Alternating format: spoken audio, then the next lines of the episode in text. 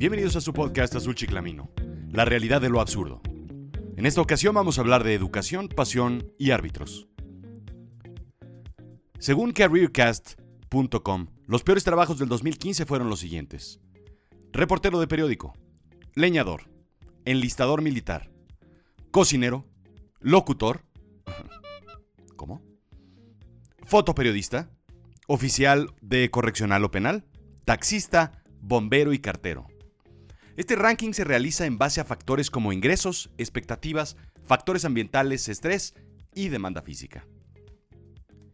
Ah, a ver, voy a ser sincero. Lo que más me sorprende de esta lista es encontrarme por ahí a un locutor. Pero sobre todo, me sorprende no ver en esta lista a los árbitros. Yo lo consideraría como una de las peores profesiones, junto con los pilotos de prueba de conchas de deportes. No hay cómo salir bien parados de esto. Son personajes que pretenden ser una especie de juez, juez junior. El mallete es su silbato, el reglamento es su ley, y las tarjetas son su juzgatum est, o cosa juzgada. Pero continuemos. Solamente el 13% de las personas les gusta ir a trabajar.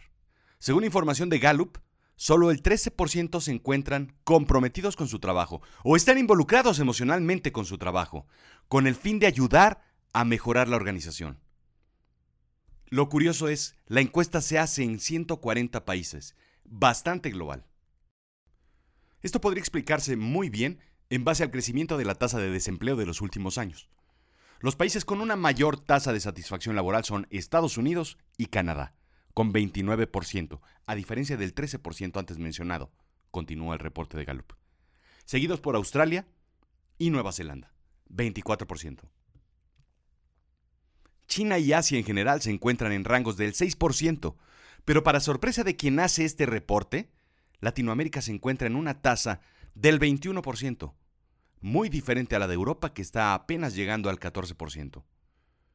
Países como España, Irlanda, Francia e Italia se han catalogado como lugares en crisis de desempleo. Lo que hay que darse cuenta es que la mayoría de la gente es infeliz en su trabajo. Según Gallup, los jóvenes piensan que las materias más importantes en la escuela son matemáticas, seguida por idiomas como literatura y lectura principalmente, ciencias, física y biología, y muy por debajo las ciencias sociales, la historia. Este ranking no ha cambiado en los últimos 11 años que Gallup lleva haciendo la encuesta. La parte interesante es que esto tiene una correlación directa uno a uno con las materias favoritas de los estudiantes. Explícame, ¿cuáles eran las materias en las que eras bueno? ¿Cuáles son las materias que más te gustaban? ¿Cuáles son las favoritas de tus hijos y cómo les va? Yo hubiera visto esta lista exactamente al revés. Las más importantes para mí eran ciencias naturales, seguidas por ciencias sociales, arte, por supuesto, y finalmente literatura e idiomas. Y muy, muy, pero muy atrás, apenas llegando al final de la lista, matemáticas. Probablemente en ese orden iban mis calificaciones. La CEP y el Instituto Nacional de Evaluación de la Educación ponen en operación en 2015 el Plan Nacional para la Evaluación y el Aprendizaje Planea. Para alumnos de sexto año de primaria, tercero de secundaria y último grado de educación media superior. Esto es una prueba muy sencilla simplemente se mide lenguaje y comunicación y matemáticas. Los objetivos principales de este esfuerzo son conocer la medida en la que los estudiantes logran el dominio de un conjunto de aprendizajes esenciales. Número 2. Ofrecer información contextualizada para la mejora de los procesos de enseñanza. Número 3. Informar a la sociedad del Estado que guarda la educación. Y número 4. Aportar a las autoridades educativas la información relevante y utilizable para el monitoreo, la planeación y programación del sistema educativo en los centros escolares. Esta prueba es el regalo que nos ha dado el gobierno. Esta prueba es lo que finalmente hemos conseguido. Después de todos estos años de pedir, de exigir educación a la población, esto es lo que se les ocurrió. Y por supuesto, es el regalo de Doña Chucky y su sindicato del terror. Para rematar, esta prueba se realizará única y exclusivamente cada dos años porque es muy caro e irrelevante hacerla más seguido. Señal internacional de comillas. Estos son los resultados. 81% se encuentran en un dominio deficiente o peor de las matemáticas. 64% se encuentran en un dominio deficiente o peor del lenguaje y comunicación. 81 y 64%. Es irrelevante decir que el mejor estado fue Puebla, con el 18% que tiene dominio y conocimiento y habilidades correctas. Muy bien, muy bien, muy bien. Entonces, vamos a inventar un personaje cuyo apodo es el 81. ¡Ey! ¡81! ¡Lázate por cinco tortas! Y solo trae cuatro porque reprobó la prueba planea. Este personaje es el que suma 50 puntos menos que tú en el golf, porque no sabe sumar. Este personaje es el que pone menos de lo que pagaste en la gasolinería. Es el personaje que se olvidó de sumar una que llevamos y el Challenger explotó. Este personaje es el que dejó una gasa de más dentro de tu estómago en la operación porque solo sabía contar hasta nueve y no contó la décima. ¿Vamos entendiendo a dónde voy? Este personaje, el 81, puede ser tu hijo. Leí en El País un documento que me pareció espectacular. ¿Por qué soy árbitro? La respuesta fue porque no era suficientemente bueno para ser futbolista. Pero extrañamente es una vocación.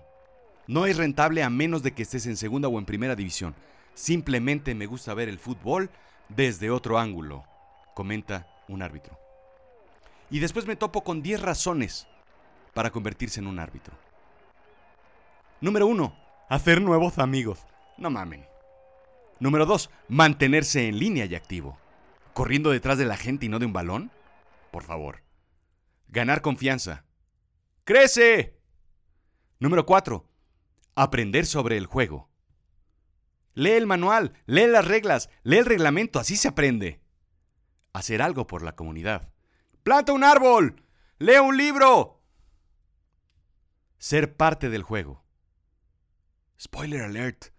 No eres parte del juego si no correteas el balón. Número 7. Cualquiera puede ser árbitro. Sí, y cualquiera puede cortar flores o cazar mariposas. Soporte y camaradería. Vete a un bar. Aquí se empieza a poner bueno ya este asunto. Llegar a las grandes ligas, primera división. Un tema que ya va relacionado con temas de importancia. Y finalmente ganar un poco de dinero extra. Aquí está el asunto. Pero el gran tema principal con los árbitros es algo que yo no sabía. Ocho o nueve de estos puntos son definitivamente relacionados con temas no económicos. Sabía que los árbitros eran definitivamente mentes obscuras y maquiavélicas, malévolas. Sabía que disfrutaban joderle a los aficionados un domingo tranquilo. Son seres capaces de hacer que alguien vaya del éxtasis extremo a la depresión, al Blue Sunday total. Literalmente ellos inventan el Blue Sunday. Pero, ¿quieren decirme que todas estas razones de elegirlo, de definir su carrera y ejercerla están alineadas con temas personales y de crecimiento profesional y pasión? ¿Que no están ligadas directamente a los ingresos? ¿Que no son egoístas y obscuros? Definitivamente son seres más enfermos de lo que pensaba. CareerCast.com analiza las mejores carreras para el 2015. Y esto es donde se pone interesante. En número uno se encuentran los actuarios, en tercer lugar, matemáticos y en cuarto, estadísticos. Ojo, me salto el número 2. Posiciones 1, 3 y 4 están relacionados directamente 100% con las matemáticas. 5 y 6, ingeniero biomédico y ciencias de los datos. Otra vez, volvemos a matemáticas, a ciencias. 8, ingeniero de software. Solo se encuentra en esta lista 2, audioterapista que habla sobre la comunicación. Y finalmente, terapista psicológico, que habla sobre entender a la gente. Así es que déjenme sumar uno más uno. Los árbitros hacen algo por pasión. Número dos, las materias más importantes en Estados Unidos son las matemáticas y las ciencias de la comunicación. Número 3.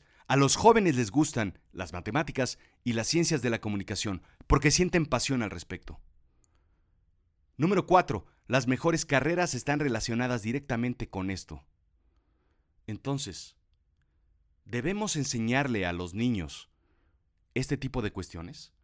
entender no solo las materias, no solo que las pasen, no solo tener y mejorar este 19%, sino también enseñarles la pasión por esas matemáticas y por esas ciencias de la comunicación. Saber para qué sirven, por qué, de qué forma nos van a ayudar, de qué forma les van a ayudar a ellos, por qué es importante la forma en la que el mundo se está desarrollando alrededor de estas situaciones. Así es que es un tema de educación y es un tema de educación de los que educan, para que puedan enseñarle a los niños la pasión que debe existir sobre lo que quieren hacer con sus vidas. No importa si eres árbitro, no importa si eres leñador. Simplemente debes tener la pasión y entonces ser el mejor. Solo así podremos hacer cosas increíbles. Yo soy Rodrigo Yop y esto fue Azul Chiclamino, la realidad de lo absurdo. Sígueme, arroba rodrigo-yop en Twitter. Escríbeme, rodrigoyop arroba yahoo.com o búscame, yodemente.com.